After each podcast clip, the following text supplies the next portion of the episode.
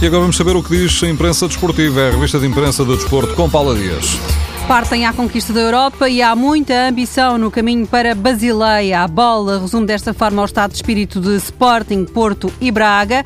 Nos jogos de hoje, dos 16 avos de final da Liga Europa, há cautelas das equipas portuguesas, mas estão todas de olho nos oitavos de final. O jogo diz que o Porto tem um teste de exigência máxima. É um jogo de alto risco frente ao Dortmund. O jornal garante que Peseiro tem ideia um reforço do meio campo. Adianta que Marcano joga e Evandro é candidato. No Sporting, Jorge Jesus reconhece o poder do Bayern, mas o Leão, escreve o Record, não tem medo e o treinador avisa que a equipa tem capacidade para discutir a eliminatória. Os jornais também recuperam outra ideia de Jesus. Na conferência de imprensa de ontem, ele descarta uma final da Liga Europa e, olhando para os orçamentos de cada equipa, diz que os grandes em Portugal fazem milagres na UEFA. De um milagre, talvez, de dinheiro, seguramente, o Sporting de Lamego, que anda pela primeira divisão da Zona Norte, está na frente da competição com 10 pontos de vantagem, mas está a ponderar desistir. O treinador revela ao Record que os jogadores têm 4 meses de subsídios em atraso,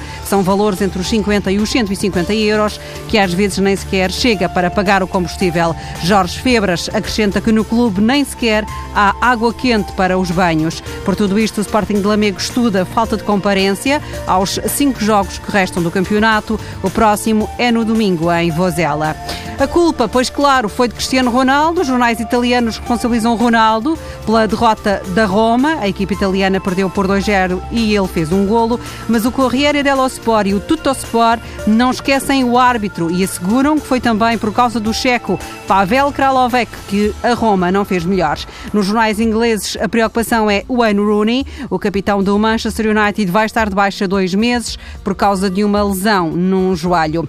Numa altura em que não estão fáceis as relações entre a Turquia e a Rússia por causa de um avião russo abatido em novembro na Turquia, está contada nos jornais portugueses uma provocação de Dmitry Tarasov em Istambul, num jogo com o Fenerbahçe há dois dias para a Liga Europa. O jogador do Lokomotiv de Moscou mostrou no final do encontro uma t-shirt onde estava estampada a cara de Vladimir Putin, vestido com um uniforme militar e onde se podia ler uma frase em russo: o presidente mais educado.